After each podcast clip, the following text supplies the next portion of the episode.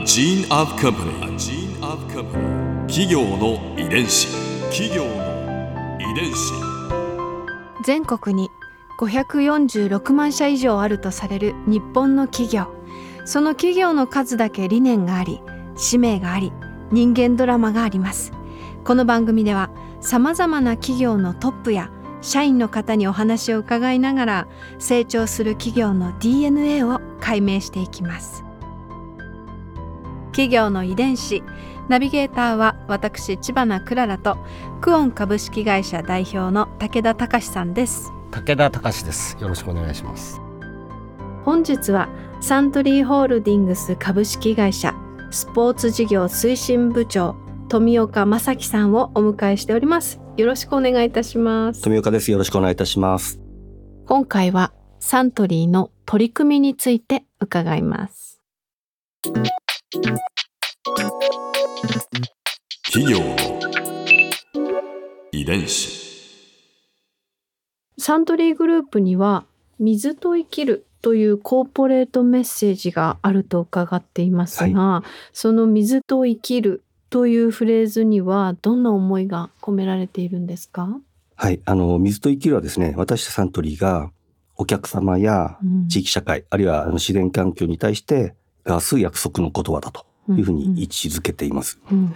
実は3つの意味合いを持たせてまして、ん。一つはまさに物質としての水ですね。水と共に生きるということで、お客様に水と自然の恵みをお届けしているのがサントリーですから、うん。えーそういう貴重な共有資源である水を守って、しっかり時代につないでいくとうん。いうことで、まさに自然への思いというのが一つ目です。だから二つ目は、あの、社会にとっての水となるって言ってるんですけども、うん。あの、水があらゆる生命の渇きを癒して、うん。潤いを与えるように、サントリーもお客様、あるいは社会にとって、潤いを与えるような、そういう価値をある商品やサービスを提供したいっていう、そういうあの、どちらかというとですね、利益三分主義的な、そうですかね、あーそういった思いも込めてますし、あともう一つは、やってみなはれですね。うん。あのすべての社員が、水ってすごく形を変えますよね。はい。気体から液体、固体。はい。あの、柔軟に対応して、常に新しいテーマに挑戦していこうという、うんまさにやってみなはれですね。の精神をずっと持ち続けていきたいという意味で、水のように時代に力づく。こういう3つですね。自然環境、それから社会への思い、あと自分たちのやってみなはれと。この3つの意味合いを持たせてます。はい例えばどういった取り組みをなさってきたんですか？あの、一番わかりやすい水のところうんうんでお話しさせていただきますと、はい世界で的に見るとですね、人口がすごく増加してきたりとか、それから気候変動もあって、うんなかなか水というのが、まあ将来にわたってですね、安全で、えー美味しい水というか、飲用できる水というのがずっと確保できるかというと非常に厳しくなっていくだろうということも言われてまして、2050年には世界で約50億人が深刻な水不足に見舞われるんじゃないかと、なんていうことも言われるぐらいうん。日本はまだまだその中では水豊かな国なんですけども、でそうならないように、あのサントリーはその水のことをとにかく大切にした取り組みを継続していこうということで、いろんな取り組みをやっているということですね。うん具体的にはですね、2050年にその共有の大事な資源の水の使用量を半分にしようと。あの水って中身に入る水はもちろんそうなんですけども、それ以外に工場でのいわゆる冷却水ですね。冷やすために必要な水であったりとか、うんあるいは清潔な環境をえー保つための水だとか、いろんな水が必要になるので、一つの製品を作るのにも、やっぱり何倍もの水が必要になるんですけど、うんそれをなるべく減らしていく、半減させようというような取り組みをずっと続けてます。その、ジマラさんがその口にされている水、うん飲用水ってどこから生まれてくるかってお分かりですか？どこから生まれてくるか、はい。えダムに溜めた水はい。をきれいにしてはい。使ってるんじゃないんですか？ダムのお水はどこから来るんですかね？雨？ああ、そうですね。はい。雨うんがもともとは今飲んでる水の大元は雨だと思いますね。ただその雨もしっかり受け止めて地下水として蓄えられないと使える水にならない。うんつまり雨が降ってもそのままスーッと流れて海に入ってしまうと使えないですよね。うんですので、清らかな地下水を育むには森っていうのがすごく大事な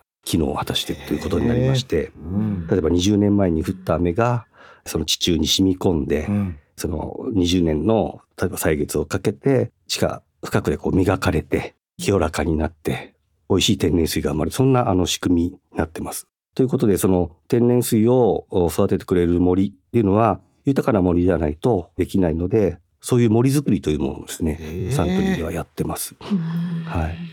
徹底してる。あの天然水の森の活動って言ってますけどうん天然水の森活動ですね、工場の水源にあたるエリアですね全国21箇所になるんですけども天然水の森という森を作ってですねそこで水資源を守っていく取り組みっていうのをしてます。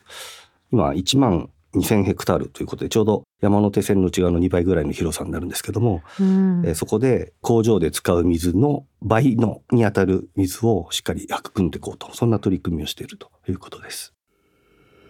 企業の遺伝子愛鳥活動というのも、この森とはい、ともにあるんですか？あの森豊かな森っていうのがどういう森かということなんですけど、うん。やっぱりあのいろんな生態系あってのものなんですね。ですので豊かな森にはいろんな生命が息づいてると思いますうん。しそれは野鳥も同じくうということですね。ですので元気な森っていうのは必ず鳥がたくさんいるとかですね。うんうん鳥がいるところというのは逆に言うとすごく環境のいいところですから、うん。はい、そういう森にしていこうということで取り組みをしてるんですけど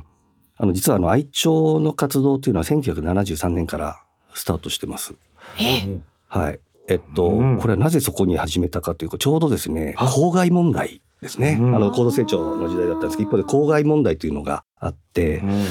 そこにちょっと警鐘を鳴らすという意味で野鳥ってすごく環境に敏感なんですね。ですのでその森が自分が住むのにいい状態でなければすぐ他の森に移動していく。うんそれはひょっとしたら日本から出ていくということもあり得るわけですけども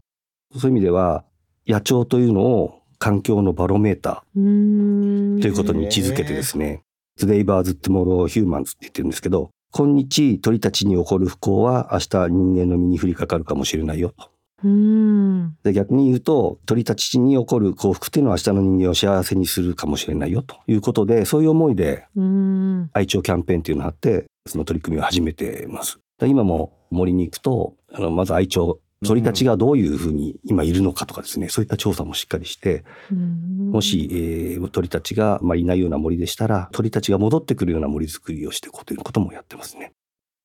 ところで、はいウイスキーのはい。本拠地、はい。山崎はい。は、はい。お水はどうなんですか？ちょうどもう山あいにあるということもあるんですけども千利休が茶室を構えたことでも言われる。すごく有名な実は地だったりしてあのものすごくやっぱりウイスキー作りに合った水うん。があの採取できる土地ですね。で、もともとあのサントリーは水にこだわってますんで、まあ、ウイスキーももちろんそうですし、ビールもそうなんですけども、工場を建てるときは水探しから始めるんです。うんうんはい。まずはいいとこすごいうんあのど、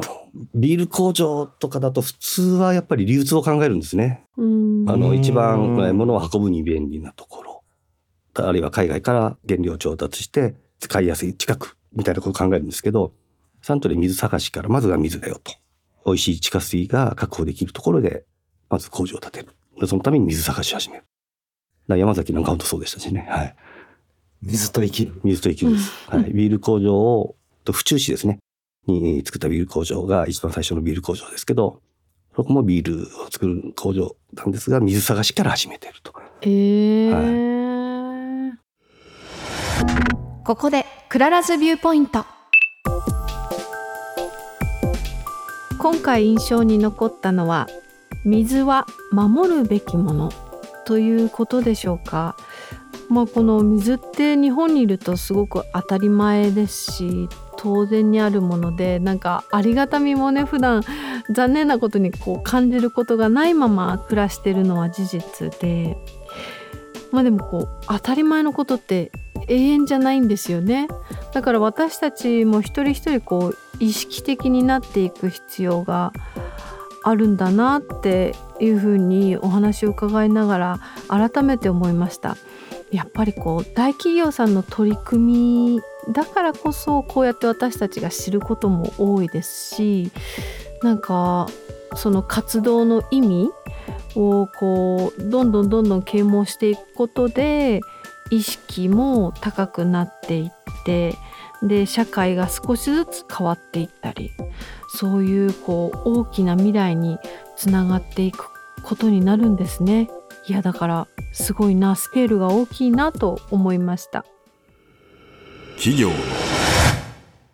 遺伝子。